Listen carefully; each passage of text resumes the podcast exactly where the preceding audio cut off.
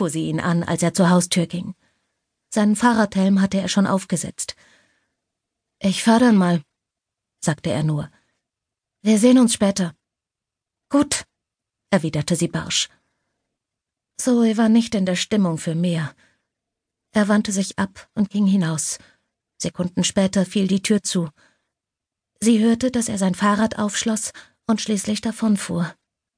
Ihr Herz zog sich vor Bedauern zusammen, doch sie ignorierte es. Es war das letzte Mal, dass sie ihn lebend sah. Zoe erhielt die Nachricht erst einige Zeit später. Sie hatte den ganzen Vormittag in einer Besprechung verbracht, sich dann in der kleinen Küche einen Kaffee gemacht. Als sie mit dem Becher in der Hand an ihren Schreibtisch zurückging, sah sie ihre Chefin Olive mit aschfahlem Gesicht auf sich zukommen. Olive, ist alles in Ordnung? fragte Zoe. Olive sagte einige Sekunden lang gar nichts, und Zoe begann sofort sich Sorgen zu machen. Hatte sie vielleicht einen Fehler gemacht, was die Arbeit betraf? Befand sie sich in ernsten Schwierigkeiten? Komm bitte mit, forderte Olive sie auf. Ihre Stimme klang freundlich und beschwichtigend und nicht etwa barsch, was Zoe noch mehr verwirrte. Sie folgte ihr in das Besprechungszimmer zurück, aus dem sie gerade gekommen war, und Olive schloss die Tür. Setz dich, bat sie Zoe und deutete auf einen Stuhl, ehe sie sich selbst niederließ. Bitte. Zoe hockte sich nervös auf die Stuhlkante. Ihre Hände begannen zu zittern. Zoe, begann Olive mit ernster Stimme, ich.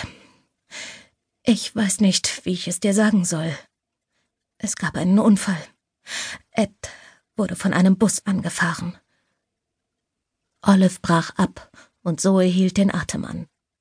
Sie hoffte, dass Olive die nächsten Worte so schnell wie möglich aussprach, auch wenn sie sie eigentlich gar nicht hören wollte. Ein sanftes Klopfen durchbrach die furchtbare Stille. Zoe wäre vor Schreck beinahe aufgesprungen. Olive eilte zur Tür und öffnete sie.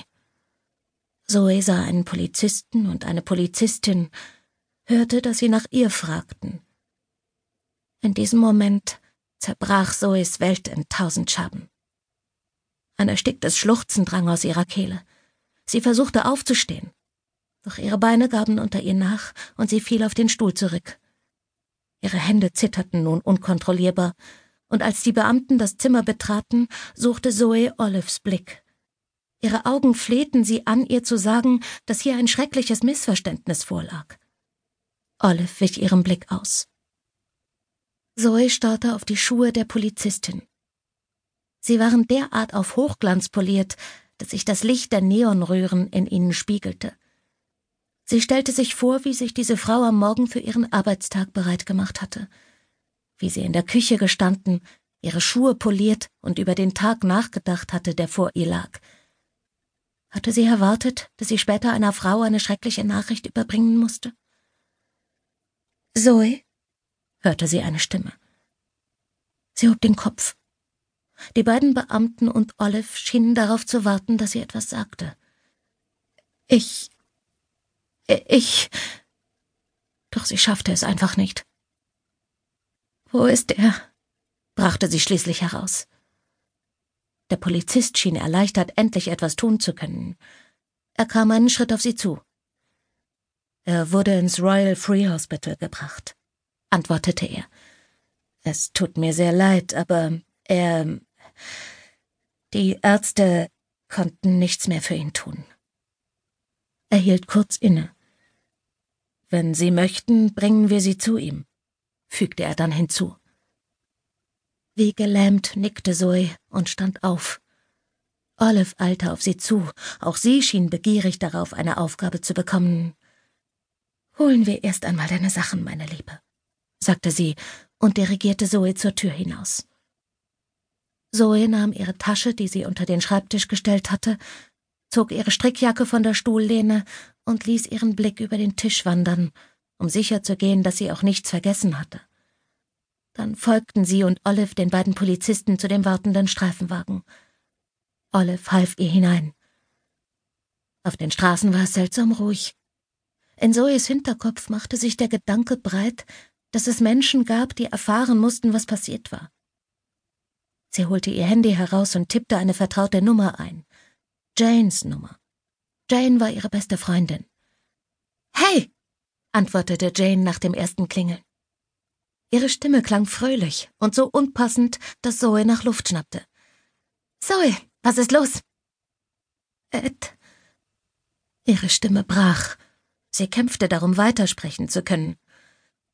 Es ist Ed. Er ist. Es gab einen Unfall und er ist. Sie schaffte es einfach nicht. Sie konnte dieses Wort nicht laut aussprechen. Und sie musste es auch nicht. Verdammt, Zoe, wo bist du? Ich komme sofort. Ich bin im Royal Free. Ich meine, wir fahren gerade hin. Ihre Stimme war kaum mehr als ein Flüstern. Bin schon unterwegs. Als sie das Telefonat beendet hatte, hielt der Streifenwagen auch schon vor dem Krankenhaus. Es blieb keine Zeit mehr, noch jemanden anzurufen. Das braune Backsteingebäude hob sich seltsam unheimlich vor dem blauen Himmel ab. Zoe stieg aus dem Wagen. Nun begannen auch ihre Beine zu zittern, und sie stolperte. Gleich nahm die Polizistin ihren Arm, um sie zu stützen. Wie hieß sie noch? Zoe wünschte, sie könnte sich an ihren Namen erinnern. Hatte sie ihren Namen überhaupt genannt? Sie gingen gemeinsam auf die Eingangstür zu, und als sich diese hinter ihnen schloss, hatte Zoe plötzlich das Gefühl, in der Hölle zu sein. Sie wurde in ein kleines Zimmer mit einer Sitzgruppe gebracht.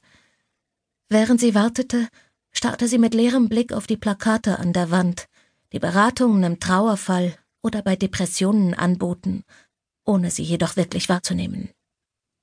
Die Anstrengung, an gar nichts zu denken, raubte ihr die letzte Kraft.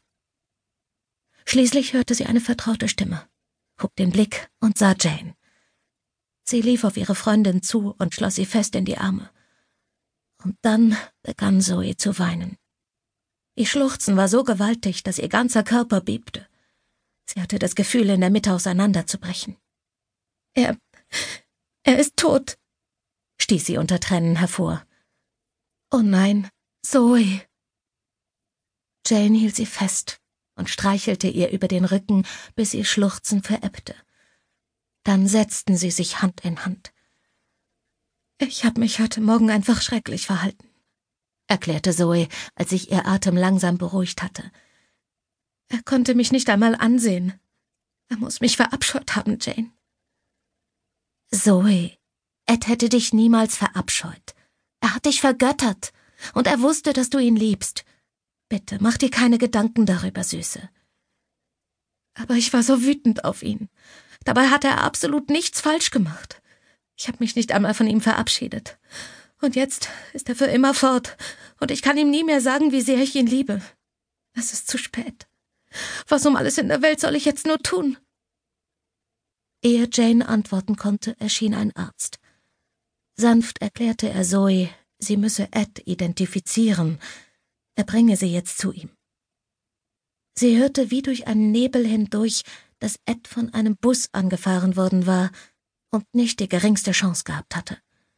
Als er ins Krankenhaus eingeliefert worden war, war er bereits tot gewesen.